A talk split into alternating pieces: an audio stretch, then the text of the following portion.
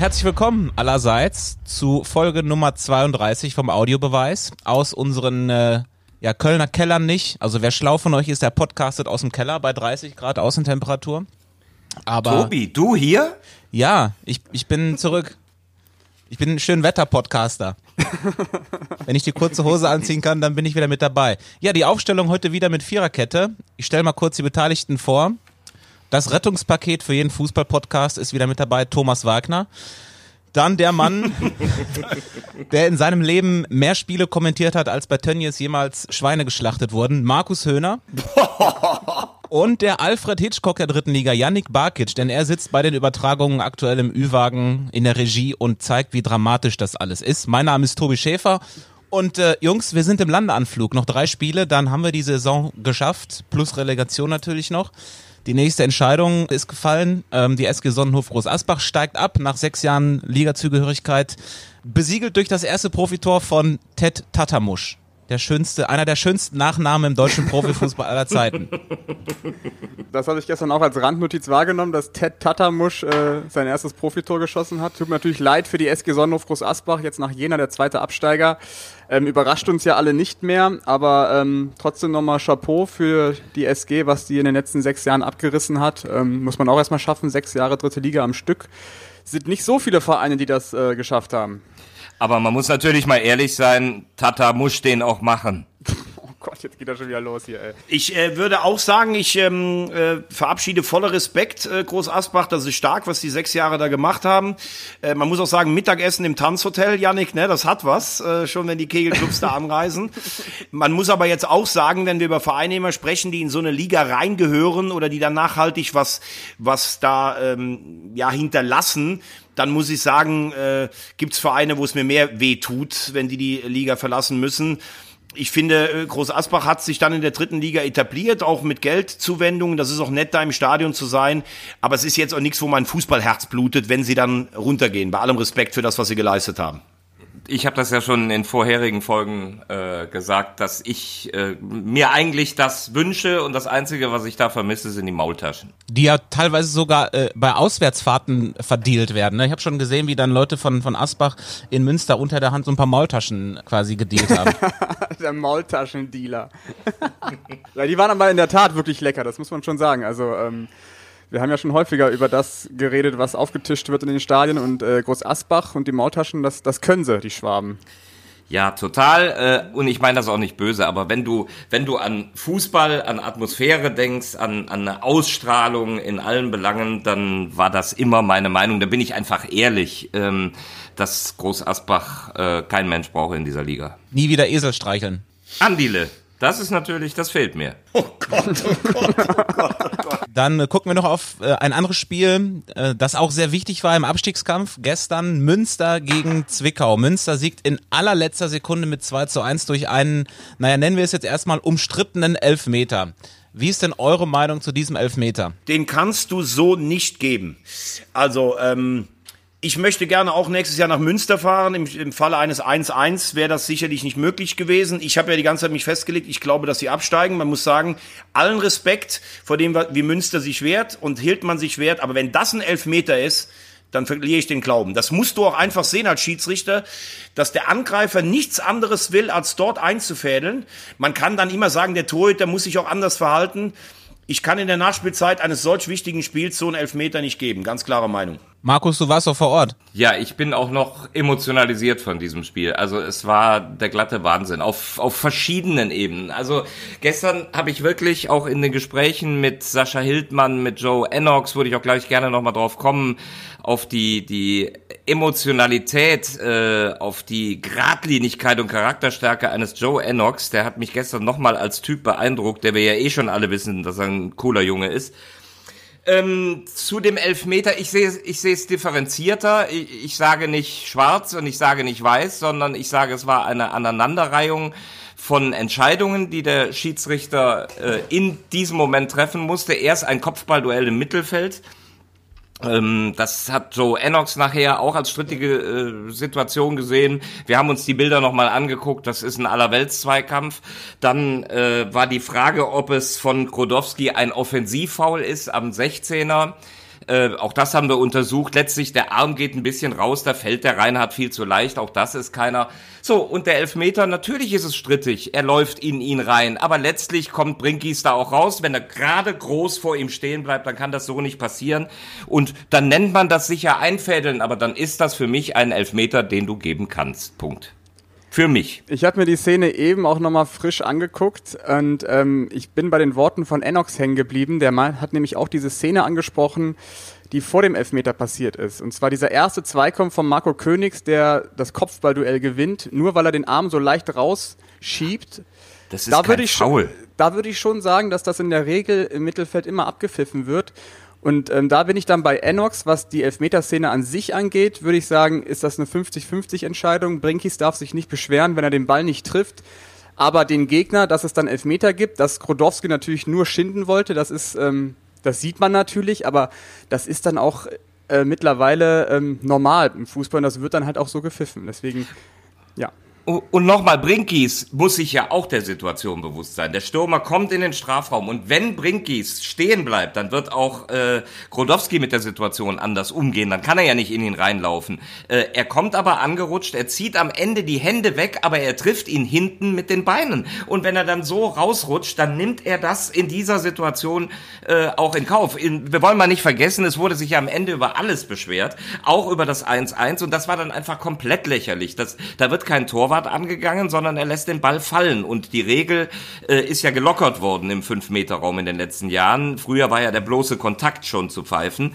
Äh, und das ist nicht so. Wie gesagt, äh, ich finde, aber das wie, war, wie Janik das gesagt hat, eine Ergänzung noch, 50-50, finde ich in Ordnung, aber er hat sich halt für die 50 Prozent entschieden. Und das Kopfballduell im Mittelfeld, das ist so ein zarter Kontakt, wo ich sage, da ist die Geschichte genau andersrum. Der lässt sich fallen, weil er den Freistoß haben will. Und es war komplett richtig, diese Szene wird normal im Mittelfeld nicht gepfiffen. Aber Markus, damit sind wir meiner Meinung nach genau bei dem, bei dem Kasus Knaxus. Der lässt sich fallen und will den Freistoß. Wenn du jetzt sagst, dass es verdient, dass er den dafür nicht bekommt. Und ähm, das meine ich jetzt wirklich völlig wertfrei. Du bist ja jemand, der schon auch Moral ziemlich hoch hängt im Fußball immer. Also wenn jemand als Stürmer nur darauf aus, also du kannst natürlich immer sagen, wenn der Torwart so dumm ist und rennt einen um, dann ist es sein Fehler.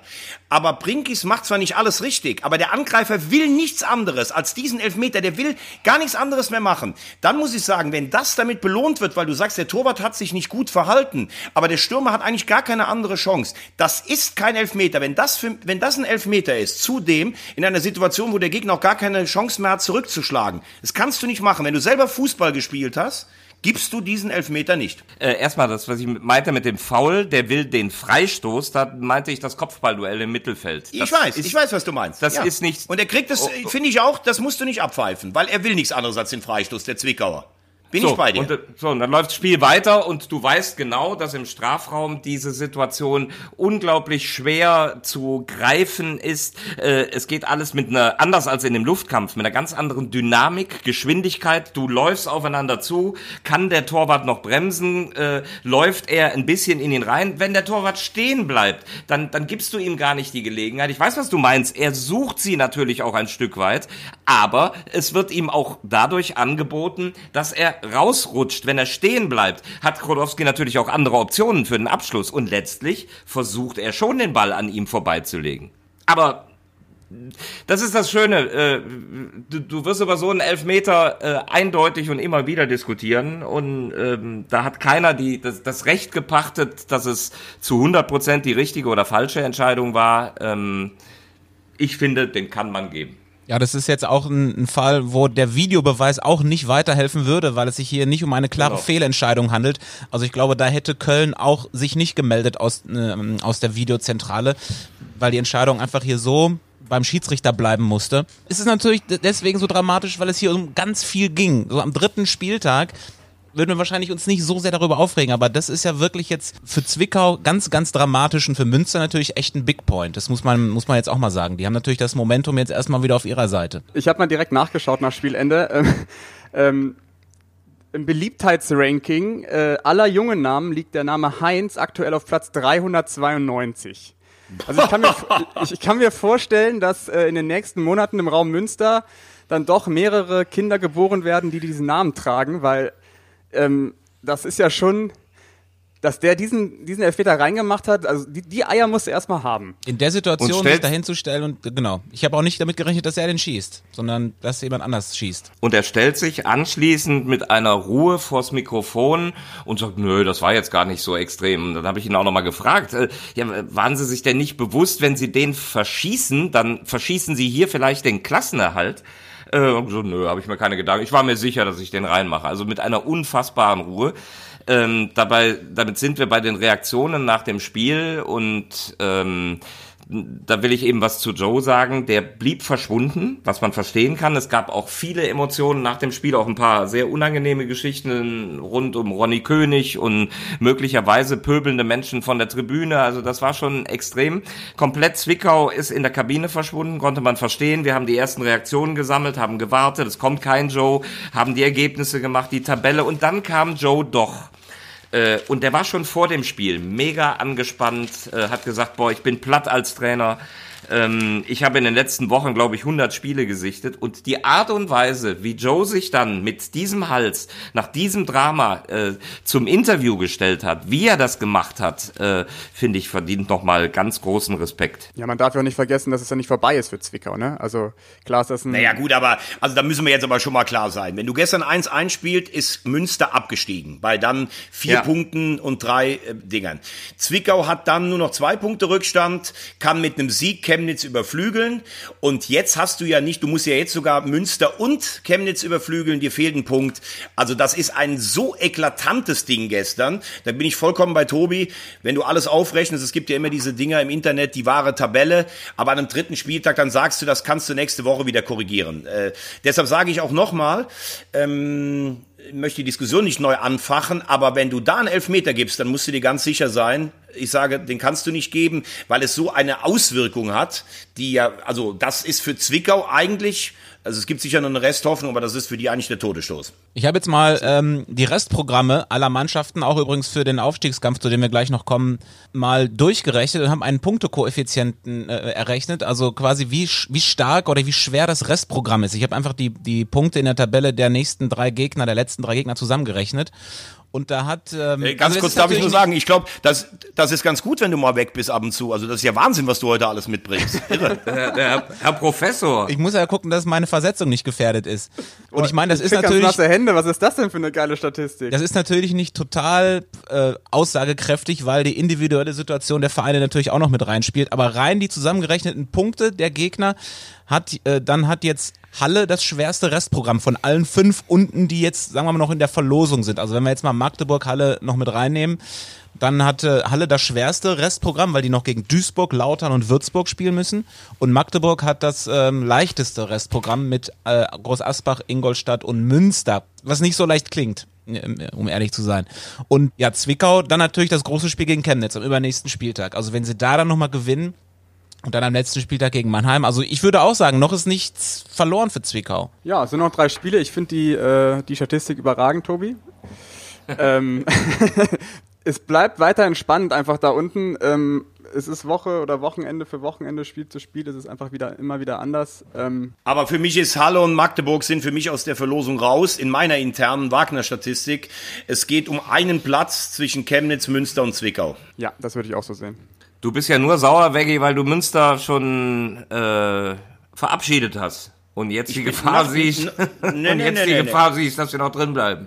Überhaupt nicht. Ich habe immer gesagt, für mich gibt es nichts Besseres, weil das ist ja neben Viktoria Köln, ist das die kürzeste Fahrt. Das ist sehr angenehm da in Münster und ich habe auch kein Problem damit zu sagen, wenn ich im Winter gesagt habe, in die letzten Wochen, die steigen ab, mich zu korrigieren und zu, äh, zu beglückwünschen. Aber ich muss natürlich auch festhalten, wenn wir über, über Tradition und große Vereine reden, Zwickau ist auch ein großer Verein. Äh, wir müssen auch nicht darüber reden, dass wir zu Joe sicherlich auch eine, eine emotionale Bindung haben durch sein Jahr als Experte da. Und wenn Zwickau absteigt wegen so einem Ding und Münster bleibt dann drin, dann darf ich trotzdem einen Trainer im Knopfloch haben, äh, weil der FSV Zwickau ein großer deutscher Fußballverein ist. Also da stehe ich auch dazu.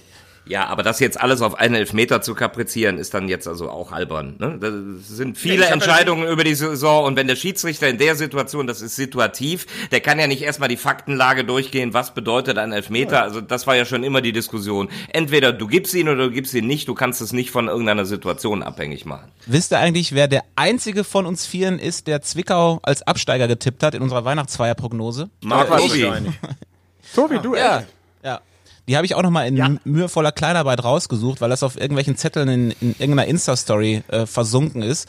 Da kommen wir dann am Ende der Saison aber erst zu, wie, wie ihr getippt habt. Ich sage immer, das ist, da bin ich eben, wer hat's gesagt, Tobi oder Yannick, da bin ich schon ein bisschen anderer Meinung, weil es nun einfach dieses Spiel jetzt ist, wie man da hingekommen ist. Aber zu sagen, jede Entscheidung ist gleich schwer oder leicht zu fällen, halte ich nicht, halte ich einfach nicht für richtig. Ja, und ich halte es nicht für richtig, jetzt äh, einfach zu sagen, das ist kein Elfmeter und das ist alles schuld. Das ist eine. Das, eine das hat ja niemand gesagt. Ja, doch, du hängst jetzt schon alles an diesem Elfmeter auf. Und äh, das finde ich ist ein bisschen zu viel des Guten. Übrigens, wenn wir über solche Geschichten reden, dann will ich nochmal auf die Emotionen nach dem Spiel eingehen. Da ist Ronny König, das macht man nicht, irgendwie von oben auch angepöbelt worden. Der hat Mitte der zweiten Hälfte auf eine sehr auffällige Art und Weise versucht, einen Elfer zu ermogeln. Und das hat auch nochmal äh, Emotionen äh, geweckt. Und das war gar nicht vergleichbar zum Beispiel mit der Geschichte in der Nachspielzeit. Hast du das gehört, das Pöbeln? Nein, ich habe es nur an den Reaktionen gesehen, äh, dass, dass äh, König sehr aufgebracht war und, äh, um es mal vorsichtig zu sagen, kommuniziert hat mit einigen, die da oben auf der Tribüne waren. Äh, und dann gab es später äh, von Joe äh, und, und äh, da wir ihn alle gut kennen und ich ihm eine ganz hohe Glaubwürdigkeit unterstelle, er hat also dann Zitate gebracht von wegen so, er wäre als Ossi beschimpft worden äh, und da wird es dann auch irgendwann aufhören. Und Joe hat sich dann um König gekümmert und hat ihn, hat ihn auch reingeführt in die Kabine. Äh, eine, eine weitere Situation, in der er sich toll verhalten hat. Also am Ende doch ein negativer Touch an dem Sieg von Preußen Münster, wenn das so stimmen sollte, was da oben gerufen wurde. Ja, ein Vorteil hat der Sieg, sie müssen äh, keine Klage einreichen. Papier gespart. Ja, stark. Wollen wir dann in die obere Abteilung gucken, wie es im Aufstiegsrennen zugeht? Ja, würde ich vorschlagen, oder? Ja, Denn äh, Ja. da marschiert Braunschweig weiter. Ist jetzt, also wenn wir mal wirklich die Bayern rausrechnen, ist Braunschweig halt Tabellenführer mit 61 Punkten. Aber so richtig gut ist die Laune da auch nicht, denn äh, Marco Antwerpen ist zwar möglicherweise der Trainer, der die Mannschaft jetzt zum Aufstieg führt, aber ähm, es wird so ein bisschen äh, hinter den Kulissen und auch vor den Kulissen kritisiert, wie er mit, mit den Medien umgeht. Ähm, wie nehmt ihr das wahr in Pressekonferenzen und in Interviews? Ähm, wir haben ja einen Hinweis bekommen von, oder eine Mail bekommen von einem Hörer. Der hat uns auch auf dieses Thema aufmerksam gemacht. Ich habe mir dann in der Tat mal die Pressekonferenz angeschaut vor dem Chemnitz-Spiel. Und es ist in der Tat so, dass äh, Marco Antwerpen ziemlich zickig und genervt äh, wirkt auf dieser PK. Und es reicht, alleine sich die letzten zehn Sekunden anzuschauen. Ähm, die Pressesprecherin beendet die Konferenz und ähm, Marco Antwerpen schließt die Augen, schüttelt mit dem Kopf und ähm, ist einfach nur komplett genervt von den ganzen Fragen. Ähm, das muss man, glaube ich, zweigeteilt sehen. Auf der einen Seite ist es, glaube ich, nicht von der Hand zu weisen, dass Braunschweig nicht den attraktivsten Fußball spielt. Aber das ist ja in der, in der jetzigen Situation erstmal egal. Es geht ja einfach nur um die Punkte. Aber ich verstehe nicht, warum Marco Antwerpen sich dann so angreifen lässt von den Journalisten. Da muss ja irgendwo wo mehr, mehr dahinter stecken. Also irgendwie kann es ja sein, Also dass er schon weiß, dass es nicht weitergeht vielleicht mit ihm. Also ich kenne, ich kenne ihn ja so ein bisschen, also damals beobachtet er so zu Zeiten bei Viktoria Köln.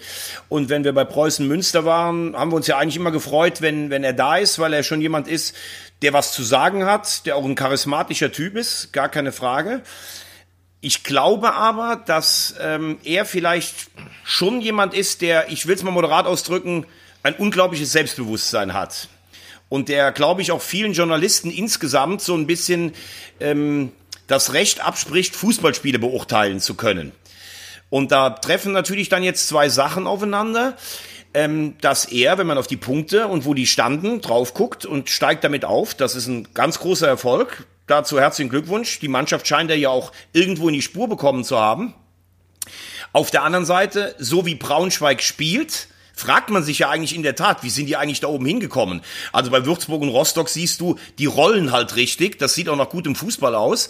Und hier ist es, das haben wir auch schon früh angesprochen, so ein bisschen die Qualität der Einzelspieler, dieser Riesenkader, dass du durchrotieren kannst. Und das alles in eine richtige Bahn gelenkt, führt dann zum Aufstieg.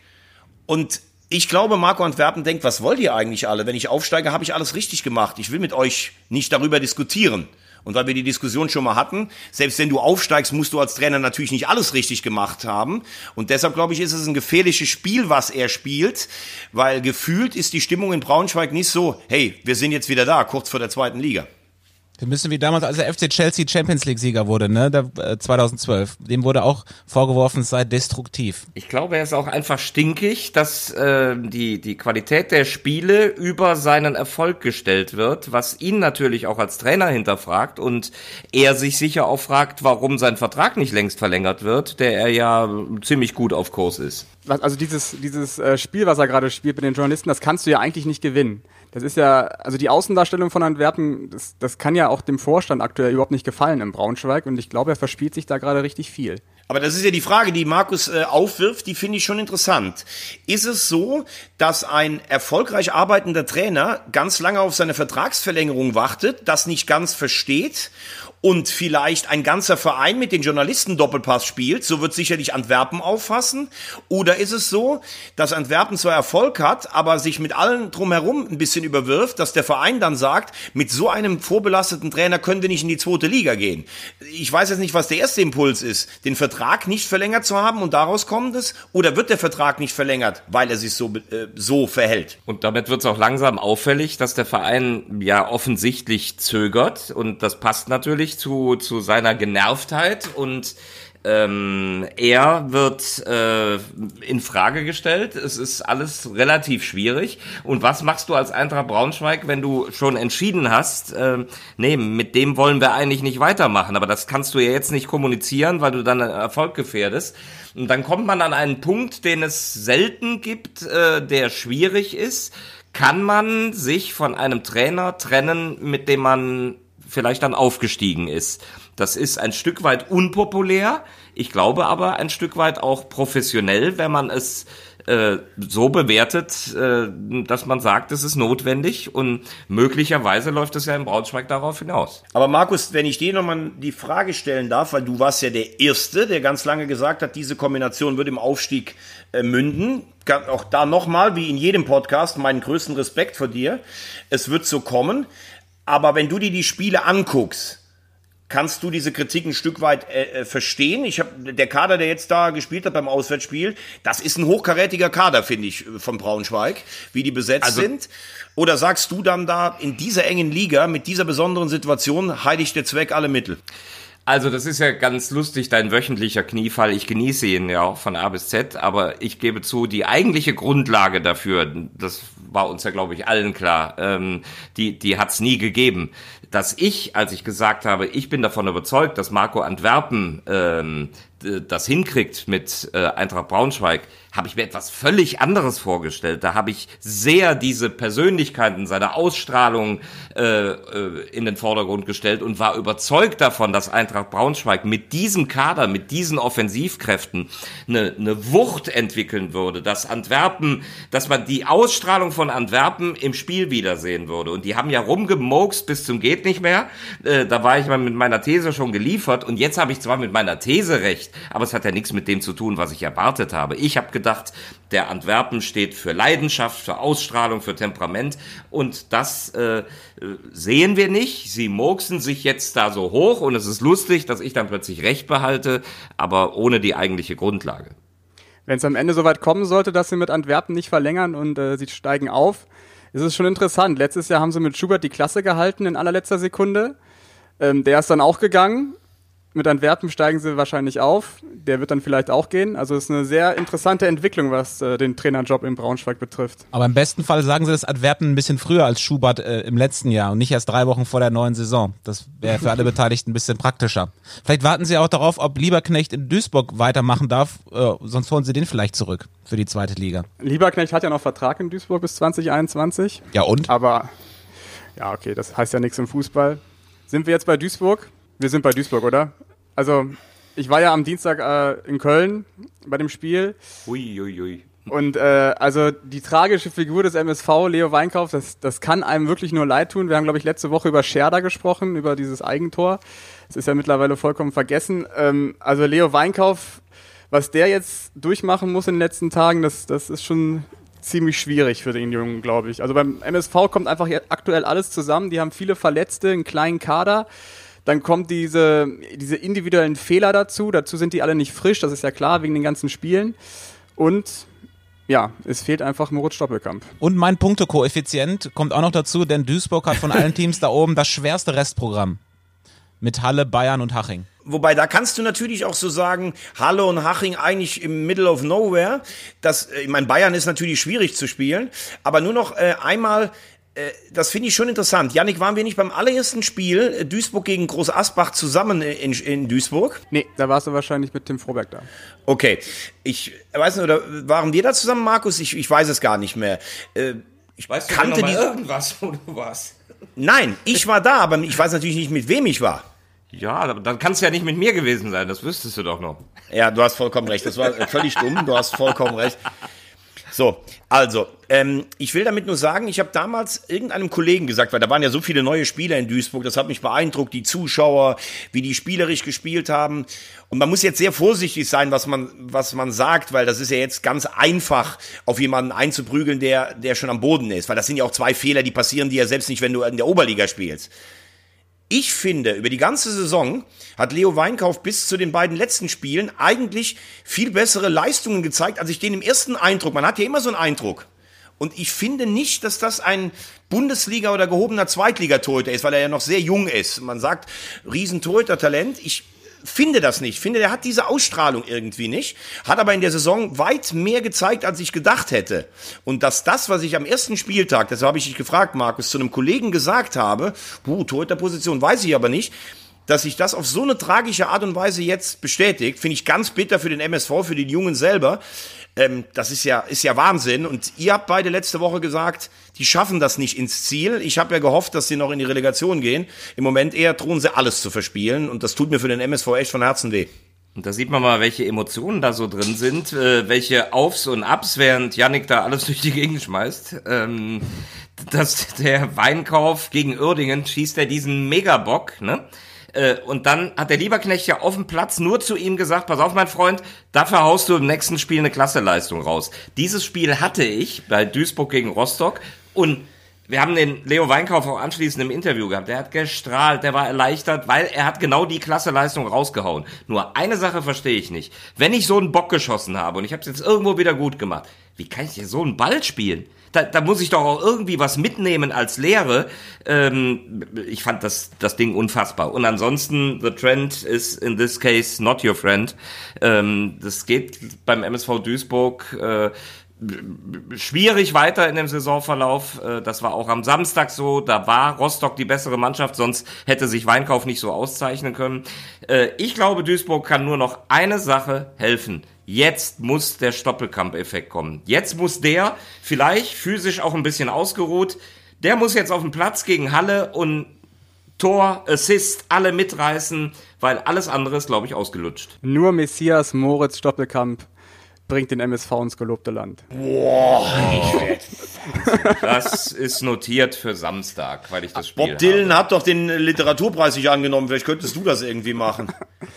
Aber es ist schon ein bisschen Resignation auch zu spüren. Äh, Lieberknecht wurde gefragt, haben Sie denn Angst, dass Sie ähm, jetzt durchgereicht werden in der Tabelle? Und da hat er gesagt, ja, tatsächlich. Denn ihm gehen wirklich die Waffen aus. Ne? Vermey jetzt auch noch ähm, gelb gesperrt im nächsten Spiel. Da wird's dünn. Auch wenn die Situation schwer ist für Lieberknecht, ne? Ich finde aber genau die Ausstrahlung, deswegen komme ich auch auf Stoppelkamp, die Ausstrahlung kannst du jetzt nicht leben, äh, sondern da musst du, so schwer es ist, als Trainer den Kopf hochnehmen und sagen, wir packen das noch. Da kannst du nicht vor der Kamera stehen und sagen, ja, nee, da haben wir nicht mehr die Chancen und äh, finde ich, äh, ist mir eindeutig zu wenig sondern da muss ich drauf hoffen, welche Karten kann ich noch spielen und ich habe noch eine Aktie Stoppelkamp, es sei denn, er ist so schwer verletzt, dass er gar nicht mehr wiederkommen kann und der weiß das schon. Also äh, ich finde zwei Sachen. Stoppelkamp kann natürlich in jedem Spiel den Unterschied machen, gar keine Frage. Wir dürfen aber auch nicht vergessen, die gesamte Rückrunde auch schon vor Corona so dominant, so stark wie zu Beginn der Saison war er dann nachher auch nicht mehr. Also das ist natürlich jetzt schon viele Hoffnung auf ihm. Und das Zweite ist, ähm, wir haben, als es losging, kurz bevor es nach Corona wieder losging, haben wir alle gesagt, es werden sich die Mannschaften durchsetzen, die gut im Saft waren, die diese Situation annehmen und als Chance begreifen. Und in Duisburg hatte ich das Gefühl, so, man war in dieser Corona-Pause, man wusste, der Trend war schon nicht so gut.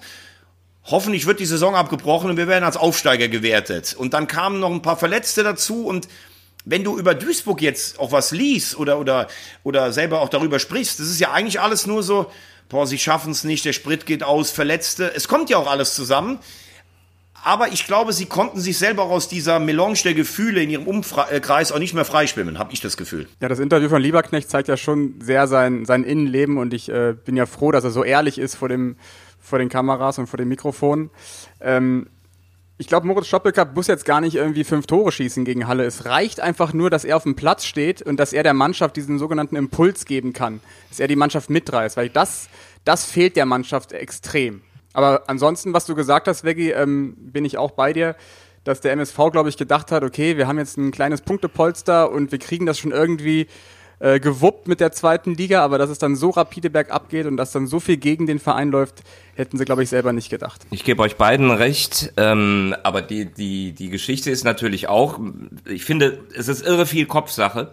Wenn du die ganze Corona-Pause da oben stehst und dann geht es wieder los, mit allen Schwierigkeiten, die dabei sind, es ist viel schwerer, jetzt liefern zu müssen und zu bestätigen und Erster zu bleiben, als zum Beispiel Würzburg zu sagen, kommt Leute, wir greifen nochmal an. Ich glaube, dass das mental eine ganz andere Geschichte ist. Sich bestätigen ist deutlich schwerer, als eine letzte Chance haben und die anzunehmen.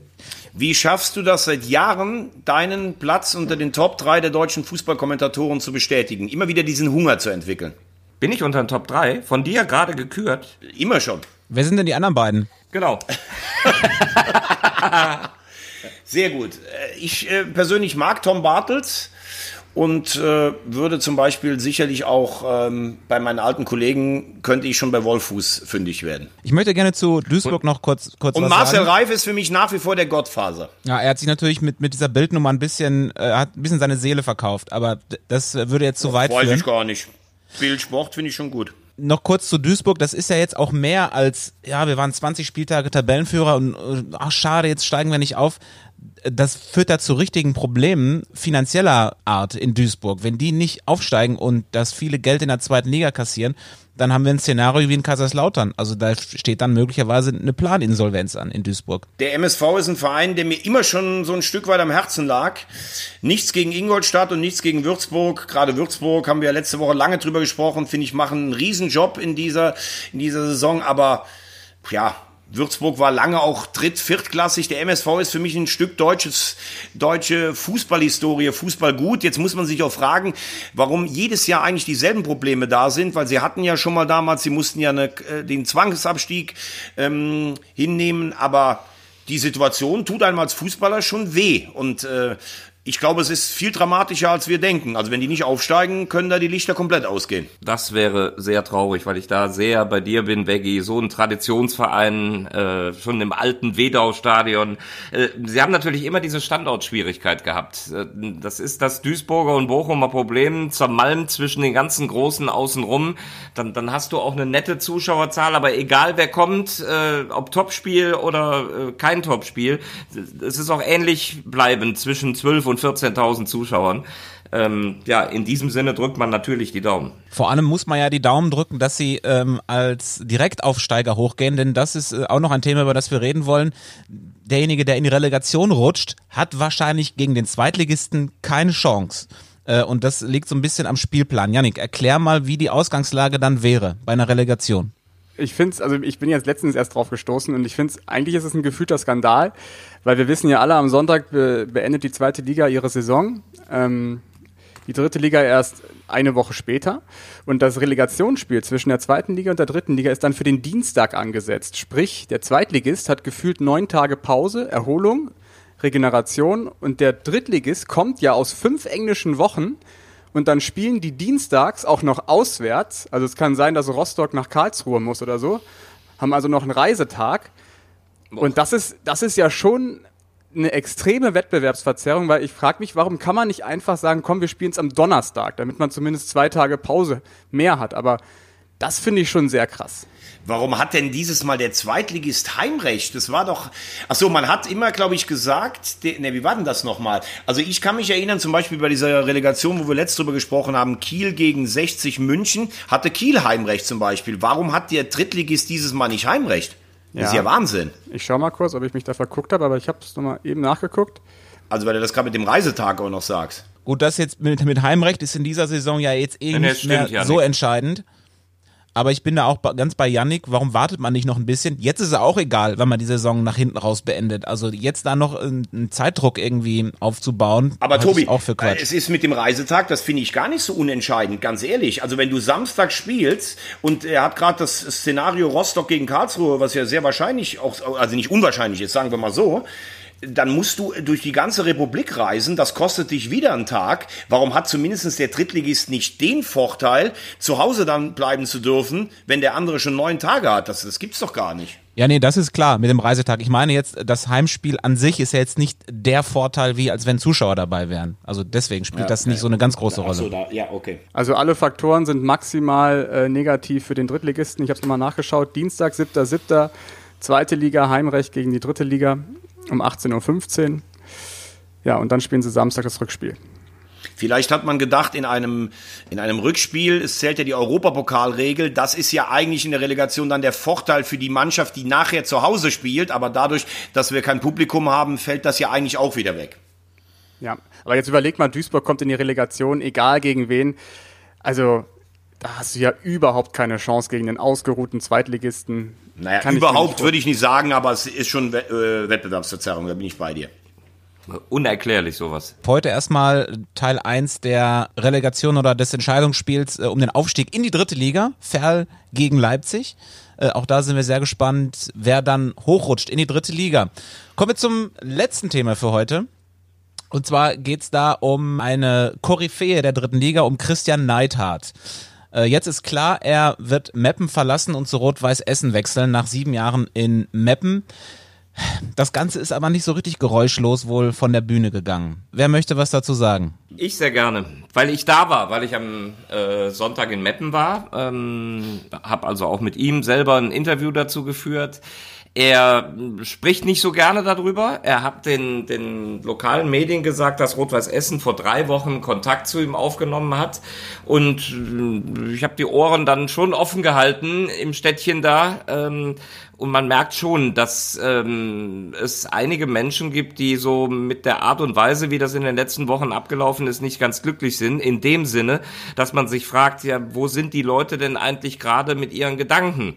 Äh, denn auffällig ist ja, dass vor drei Wochen, als RWE dann wohl mit Christian Neidhardt Kontakt aufgenommen hat, noch Tabellenvierter war, mit durchaus ambitionierten äh, Überlegungen Richtung zweite Liga. Und da gibt's schon Leute, die sagen, sag mal, was ist das hier? Äh, warum seid ihr nicht bei der Sache oder seid ihr eventuell nicht so bei der Sache gewesen, wie wir uns das gewünscht hätten? Ist das vielleicht kein Zufall, dass wir in diesen Wochen so abgestürzt sind? Ich habe Christian Neiter dann auch mal gefragt, ähm, was wäre denn eigentlich gewesen, äh, wer, würden sie auch gehen, wenn sie aufgestiegen wären? Gut, das war natürlich ein Rohrkrepierer, weil dann hat er natürlich gesagt, ja, da muss man zu seinem Wort stehen äh, dann wäre ich gegangen, äh, aber was anderes konnte er ja auch nicht mehr sagen, sonst würden die Essener sagen, sag mal, was ist mit dir los? Also ich ähm, habe, äh, Yannick haben wir geschrieben, das ist glaube ich schon drei oder vier Wochen her, dass ich das erste Mal das äh, gehört habe, ähm, aus gut informierten Kreisen, dass er nicht bleibt in Meppen. Und ähm, jetzt wollen wir mal einmal ganz kurz sagen, sieben Jahre Meppen, eine einzigartige Erfolgsgeschichte auf der einen Seite und eigentlich ein, ich finde es auch völlig legitim, wenn man sich nach sieben Jahren trennt, weil man irgendwann, glaube ich, auch als Trainer an einen Punkt kommt, wo man denkt, jahrelang wird mir hier der beste Spieler weggekauft, ich muss immer wieder aufbauen, das kostet ja auch Kraft. Das ist die eine Seite. Trotzdem, äh, das hat Markus gerade richtig beschrieben, läuft das Ganze nicht geräuschlos ab. Also es sind ganz klare Disharmonien äh, von Neidhardts Seite. Hieß, ja, man hat im Winter lange nicht mit mir gesprochen, was ich das ist so ein Argument, das kann ich schwer nachvollziehen, denn ich glaube, er wüsste, wenn er sagen würde, ich bleibe, rennt er da eh offene Türen ein. Ich glaube, Neidhardt hat für sich entschieden, ich muss was anderes machen. Die Tür in Essen ist aufgegangen. Äh, wie schnell das kommuniziert wurde in Meppen, beziehungsweise wie schnell es Leute wussten und es war noch nicht offiziell äh, kommuniziert, dafür bin ich hier zu weit weg. Ich habe aber auch gehört, dass es ein bisschen kolportiert wird. Er hätte Spieler aus Meppen angesprochen, ob die sich vorstellen könnten, mit ihm nach Essen zu wechseln. Da würde ich natürlich als Meppen auch sauer sein. Ich weiß aber nicht, ob das stimmt. Ich habe ihn so kennengelernt, immer korrekt zu uns von den Medien, aber jetzt auch keiner, der sagt, oh, ich liebe das da. Ich stufe ihn als relativ gnadenlos ein, also so als Trainer. Auch Spieler, die verdient waren, dann irgendwo weg. Ich glaube, so musst du als auch als Trainer sein. Aber ob er jetzt gesagt hat, ich sehe das als Schritt in meiner Karriere, obwohl Essen eine Liga drunter spielt und dann sind mir Nebengeräusche auch egal, das werden sie nur wissen, werden sie nur in Mappen wissen. Ich finde es jedenfalls ein bisschen schade, weil die sieben Jahre damit auf jeden Fall ein bisschen getrübt werden. Ja, ich finde auch, ich finde es auch ziemlich schade, dass äh, Neidhardt geht. Äh, wir verlieren damit einen sehr sympathischen großen Trainer in der dritten Liga. Ähm, aus Mappener Sicht ähm, ist das, wird das ein ganz heikler Sommer. Also da wird es einen großen Umbruch geben. Ich wette, wir sprechen auch gleich noch über potenzielle Nachfolger. Für Neidhardt persönlich finde ich, ist es ein richtiger Schritt, weil er einfach äh, was Neues machen kann nach sieben Jahren und RWE ist jetzt nicht die schlechteste Adresse. Vor allem mit dem Hintergrund, ähm, dass die Regionalliga West nächstes Jahr einen festen Aufstiegsplatz hat. Das heißt, ähm, die Wahrscheinlichkeit, dass man aufsteigt, ist dann doch ein Stück weit größer. Was ich schwer finde für Neidhardt, dass Mario Neumann nicht mitkommt. Also das ist ja schon seine rechte Hand, ein Vertrauensmann. Und er arbeitet dann in einer Liga, die er nicht kennt. Das ist eine Art Kulturwandel für ihn. Die Regionalliga West ist auch nicht einfach. Aber dass man dann ähm, seinen Co-Trainer nicht mitnehmen kann oder darf, man weiß ja nicht, was da genau vorgefallen ist dann, ähm, das wird dann schon schwierig für ihn. Grüße übrigens an Mario Neumann, treuer Hörer unseres Podcasts, Janik, ne? Stimmt, der sitzt wahrscheinlich gerade im Auto irgendwo zwischen Kloppenburg und Meppen. Und Riesentyp. Und Fan des ersten FC Köln, also halbwegs vernünftig. Christian Neithardt, ähm, Rot, äh, Rot-Weiß Essen, natürlich auch eine mega Chance, finde ich. Da kannst du dir ein Denkmal setzen, ne? weil wir alle wissen, das ist ein geiler Club. Ähm, einerseits sagt man, habe ich dann auch im Interview gesagt, warum den Rückschritt? Weil wir hätten uns Christian Neithardt sicher auch bei einem eventuell ambitionierten Zweitligisten vorstellen können.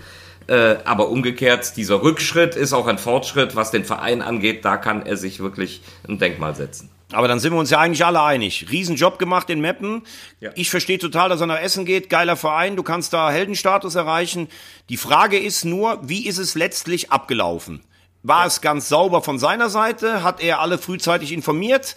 Hat er vorher nicht mit denen gesprochen und lässt der Spieler in Mappen? Oder ist es andersrum, dass er es länger wusste, es wurde dann kolportiert, es wurde nur noch das Unvermeidliche bestätigt und er will Spieler mitnehmen? Da, die Wahrheit werden wir nicht wissen, aber das ist für mich die entscheidende Frage, weil es eine Stilfrage ist. Äh, absolut, Veggie. Und auch was Yannick eben gesagt hat, was hat der SV Meppen jetzt vor sich? Äh, man hört ja, dass äh, Kleinsorge wohl nach Kaiserslautern geht. Ähm, äh, es gibt wohl weitere Abgänge. Äh, Undaf ist mal sowieso weg. Haben sie keinen mehr, der Tore aus der eigenen Hälfte schießen kann. Ähm, dann der Trainer noch weg. Also, das wird Arbeit für Ronny Maul. Komenda auch, zweite Liga wohl. Können wir schon über Nachfolger diskutieren? Klar. Ich habe keine Idee. Du? Heiner also, Beckmann auch, der wird auch viel zu tun haben, weil der ist ja schon noch so ein bisschen der Elder Statesman da. Also ich glaube, dass der SV Meppen unfassbar viele Bewerbungen bekommen wird. Das ist mal Fakt. Ähm, ich schmeiß mal wieder einen Namen in den Raum, Thorsten Ziegner. oh, völlig überraschend. Völlig überraschend. Ich, ich kann es aber auch begründen. Also, weil Mario Neumann ja bleibt in Meppen, liegt doch Thorsten Ziegner eigentlich auf der Hand, weil die haben doch gemeinsam gespielt in Jena. Die kennen sich doch ganz gut. Ich sage dir, das ist ein ganz schweres Pflaster. Die werden viele Bewerbungen kriegen. Aber jetzt dahin zu gehen, nach sieben Jahren, gefühlt eigentlich ausgereizt. Also, da könnte nur noch die Sensation kommen, du gehst wirklich in die zweite Liga. Nach einem beliebten Trainer, dahin zu gehen, da kannst du dich auch ganz schön schnell verbrennen. Das ist, ich finde diese Aufgabe, so sehr ich diesen Verein mag und das total bewundere, was sie da gebaut haben. Ich finde, im nächsten Jahr Trainer beim SV Meppen zu sein, das ist eine der schwierigeren Aufgaben in der Liga. Also ist es was für Marco Antwerpen. Kann ja direkt da bleiben. Ich glaube, die spielen am letzten Spieltag äh, in Meppen. Ein anderer Name, der mir äh, rangetragen wurde äh, von einem Hörer, ähm, warte, ich will den Namen nennen, damit die. Äh, Daniel Preuß hat uns geschrieben. Ähm, der hat den Namen Daniel Stendel ins Spiel gebracht. Der hat da gibt es doch eine Online-Petition schon äh, genau. in, in Meppen. Das ist für mich auch eigentlich ein ziemlich interessanter Trainer, der ähm, jetzt glaube ich in Schottland war. Stimmt das? Ja. Der war in Schottland und hat er jetzt wieder aufgehört und wäre jetzt Der war in der, in der höchsten, Scho der war, glaube ich, äh, in, in einer der beiden, ich weiß nicht, erste oder zweite Liga, Traditionsverein in Schottland. Und eben sehr erfolgreich mit der U19 von Hannover. Ne? Ich glaube bei den Hearts of Miss Lothian. Auf jeden Fall ist es ja einer, der den Verein, was heißt kennt, aber der hat 97, 98 da gespielt in, in der zweiten Liga und ich glaube, es braucht 13 einen, Tore. ich glaube, es braucht einen Trainer, äh, den die Fans, weil Neidhardt war ja schon extrem beliebt bei den Fans und ich glaube, es braucht einen Trainer, ähm, den die Fans auch von Anfang an akzeptieren. Gegenbeispiel, ähm, die Ära Koschinat endete vor zwei Jahren, glaube ich, bei Fortuna Köln. Äh, Fortuna hat den großen Fehler gemacht und äh, Kaczmarek geholt. Der war von Anfang an unten durch bei den Fans und ich glaube, den Fehler darf Meppen jetzt nicht machen. Ich hätte eine Idee. Spielertrainer, Piosek. Hat getroffen, der Pio am Wochenende. Klar. Pio. Das, habt ihr das Undaf-Tor gesehen? ja. Nö. Und, und der, der Rotzlöffel versucht das noch zweimal in der zweiten Hälfte. Ich finde, den hat der Torwart aber auch extrem unterschätzt. Also ich glaube, wenn er sich darauf eingelassen hätte, hätte er den so, trotzdem noch haben können. Äh, haben wir auch gedacht, äh, bei zwei Perspektiven. Als wir dann aber die Hintertor gesehen haben, da haben wir das Gefühl gehabt, äh, nee. Aber schwierig. Wir haben letzte Woche über Fried gesprochen, dass der äh, nach Belgien, nach Belgien, nach Holland geht, irgendwie zu, ich weiß jetzt gar nicht wohin. Aber auch Willem Undaf, Twee. genau, dass, dass Undaf auch nicht, nicht in die zweite deutsche Liga wechselt oder sowas, das finde ich schon echt bemerkenswert, weil solche Spieler, man muss sich ja wirklich mal angucken, wie viel die getroffen haben, wie viele Vorlagen, dass, dass da nicht mal ein guter Zweitligist drauf aufmerksam wird, finde ich schon sehr komisch. Aufmerksam sind sie wahrscheinlich schon geworden, nur konnten sie dann finanziell nicht mithalten mit dem, was dann woanders gezahlt wird. Auch, Also Undaf geht in die zweite Liga zu diesem Verein, der der Farmclub von irgendeinem Englischen ist. Äh, Ich kann, hab vergessen den Namen immer wieder zu sagen. Also da muss richtig Kohle fließen da in Belgien. Und dafür hat er sich, glaube ich, entschieden mit der Perspektive, auch wenn es da klappt, kann er vielleicht weiter im, innerhalb vom Konzern gehen. Und der ist schon cool, der Undaf, weil der so, so viele Qualitäten hat. Das ist, was du eben gesagt hast, Janik. Nicht nur, dass der eine Quote hat im Abschluss, ne? sondern der, der spielt ja auch richtig gut Fußball, äh, hat nicht nur den Blick für Mitspieler, sondern dann hat er auch noch so eine Passschärfe, dass der dir aus der eigenen Hälfte wie an der Linie gezogen so einen 25-Meter-Pass in die Gasse spielt. Äh, ich ich finde den schon richtig cool. Dass, dass man in Braunschweig äh, keinen Blick für den hatte, ist mir dann auch wieder schleierhaft. Antwerpen hätte das gesehen. Natürlich. Machen wir zum Schluss noch einen ganz kleinen Ausblick auf das kommende Wochenende, auf den drittletzten Spieltag. Äh, Und da steht im Fokus natürlich das Spiel Würzburg gegen Rostock. Was für ein Aufstiegsendspiel ja fast schon. Und wer hätte das gedacht, dass Rostock, und Würzburg ja auch, dass diese beiden Teams irgendwie kurz vor Ende der Saison nochmal um den Aufstieg spielen? Wer glaubt ihr denn, hat von den beiden Teams am Ende die besseren Karten? Ich fange mal an. Ähm, also, dass Würzburg nochmal oben ranrutschen würde, Entschuldigung, ranschmecken würde. Ähm, das habe ich ja äh, in den Corona-Wochen schon gesagt. Ähm, ich glaube, und der Vorteil liegt ganz klar bei den Kickers, die müssen ja nicht gewinnen. Den reicht ja einfach komplett ein Unentschieden, dann stellen die auf 61 Punkte. Und das würde ja auch heißen, dass die weiterhin vor Ingolstadt und vor Duisburg bleiben, weil die auf höchstens 60 kommen und damit bleibt Würzburg auf dem direkten Aufstiegsplatz. Und damit haben sie alles in der eigenen Hand und deswegen glaube ich, reicht denen Unentschieden und ähm, Rostock verabschiedet sich damit auf de, aus dem Aufstiegsrennen. Jens Hertel hat gesagt, es ist gegen Würzburg nur ein kleines Endspiel. Wenn wir gegen Lautern gewonnen hätten, wäre es ein großes Endspiel gewesen. Ich glaube, Jens Hertel ist einfach sauer, weil die hatten einen richtig guten Lauf mit äh, vier Siegen in Folge. Und äh, die waren schon in Duisburg die bessere Mannschaft und haben eigentlich den Sieg liegen lassen. Jetzt noch einen Punkt verspielt. Äh, und ohnehin, ich habe Würzburg in Uerdingen gesehen. Ja, die waren 35 Minuten in Überzahl. Ähm, aber das spielst du nicht von alleine ins Ziel. Aber die waren so hoch konzentriert und haben es hinten noch ins Ziel gespielt. Ich glaube, Würzburg Nase ganz weit vorne.